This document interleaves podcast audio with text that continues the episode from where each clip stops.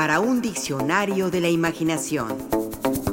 Guía rápida de historias y palabras. Diógenes.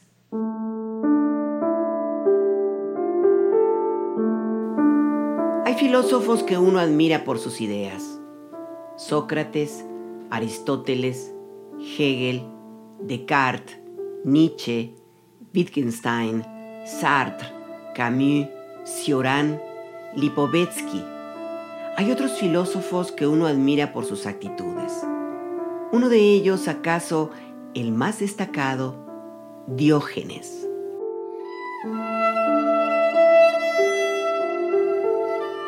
Nacido en el año 412 a.C., Diógenes nació en Sinope, una colonia griega en la actual Turquía.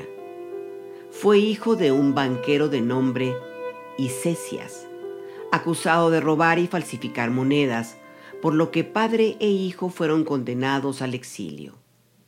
De este suceso, Diógenes dijo con su habitual sabiduría, Ellos me condenaron a irme, pero yo les condené a quedarse.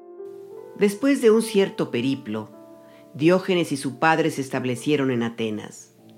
Ahí se sintió atraído por las arengas, peroratas y disquisiciones del filósofo Antístenes, fundador de la escuela filosófica conocida como cinismo.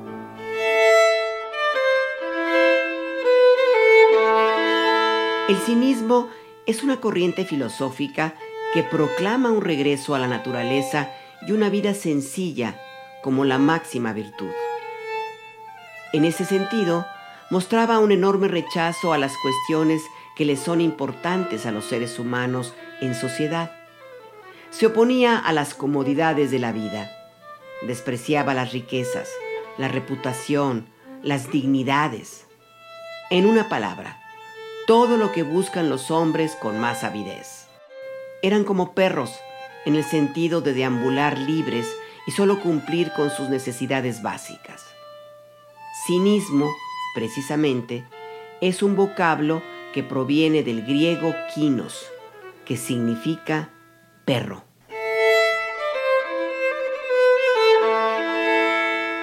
Según Amonio, un historiador de la época, se les daba el nombre de cínicos a causa de la libertad de sus expresiones y de su amor por la verdad.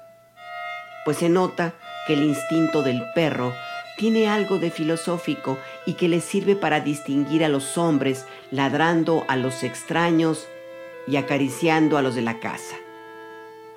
Los cínicos, de su propia manera, acogen y acarician la virtud, en tanto que reprueban las pasiones y vituperan a los que se entregan a ellas, aunque estén sentados en un trono. Diógenes mismo, como si se tratara de un perro, dormía en la calle y comía lo que la gente le daba.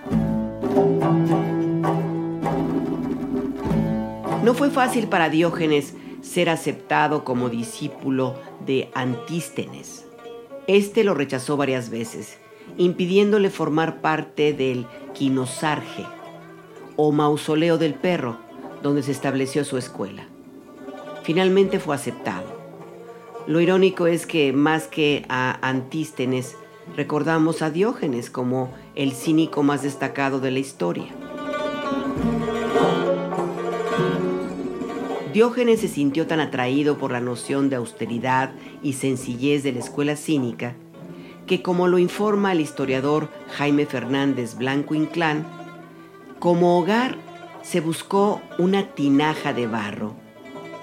Vistió día y noche el mismo manto sucio y raído. Caminó descalzo tanto en invierno como en verano, y como equipaje no tenía más que un báculo, un bastón, un saco y un cuenco para comer. Hasta que un día vio a un niño bebiendo directamente con las manos y tiró su cuenco al pensar que era un lujo innecesario.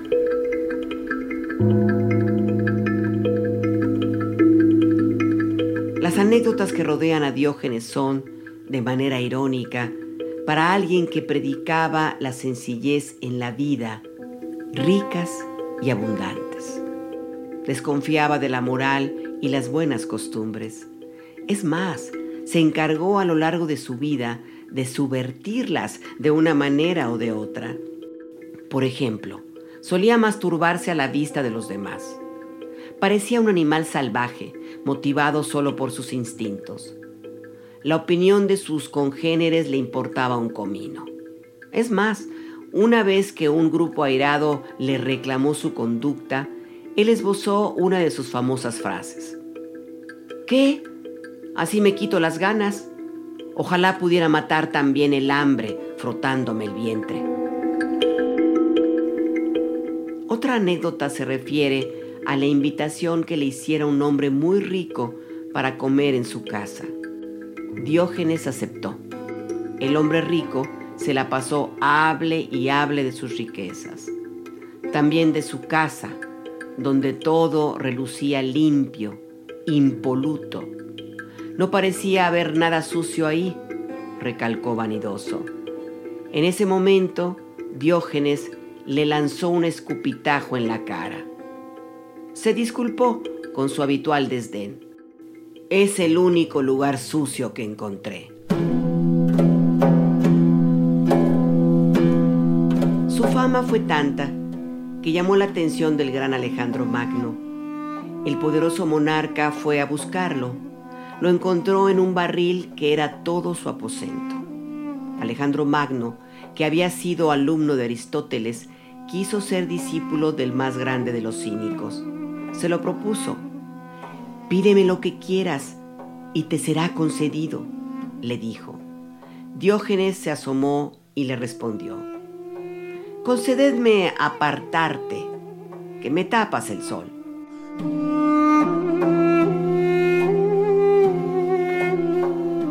En otra ocasión, algún buen samaritano le dejó junto a su barril una linterna.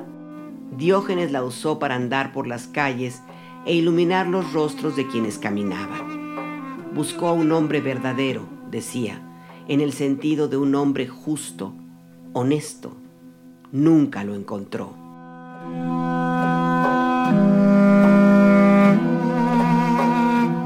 Las anécdotas son muchas y variadas.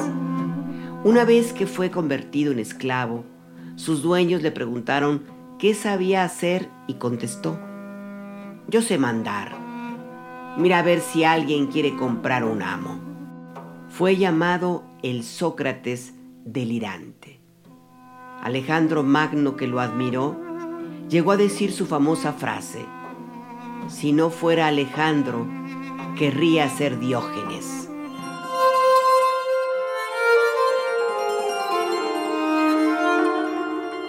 Alfonso Reyes, el mexicano universal, tiene un cuento al que tituló simple y llanamente Diógenes. Es breve. Lo publicó en 1923 y se lo compartimos. Diógenes, viejo, puso su casa y tuvo un hijo. Lo educaba para cazador. Primero lo hacía ensayarse con animales disecados dentro de casa. Después comenzó a sacarlo al campo y lo reprendía cuando no acertaba.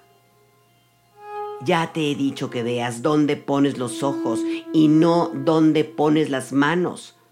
El buen cazador hace presa con la mirada. Y el hijo aprendía poco a poco. A veces volvían a casa cargados, que no podían más. Entre el tornasol de las plumas se veían los sanguinolentos hocicos y las flores secas de las patas. Así fueron dando casa a toda la fábula, al unicornio de las vírgenes imprudentes, al contagioso basilisco, al pelícano disciplinante y a la misma fénix, duende de los aromas. Pero cierta noche que acampaban y Diógenes proyectaba al azar la luz de su linterna, su hijo le murmuró al oído. Apaga, apaga tu linterna, Padre, que viene la mejor de las presas, y ésta se casa a oscuras. Apaga, que no se ahuyente, porque ya oigo, ya oigo las pisadas iguales, y hoy sí que hemos dado con el hombre.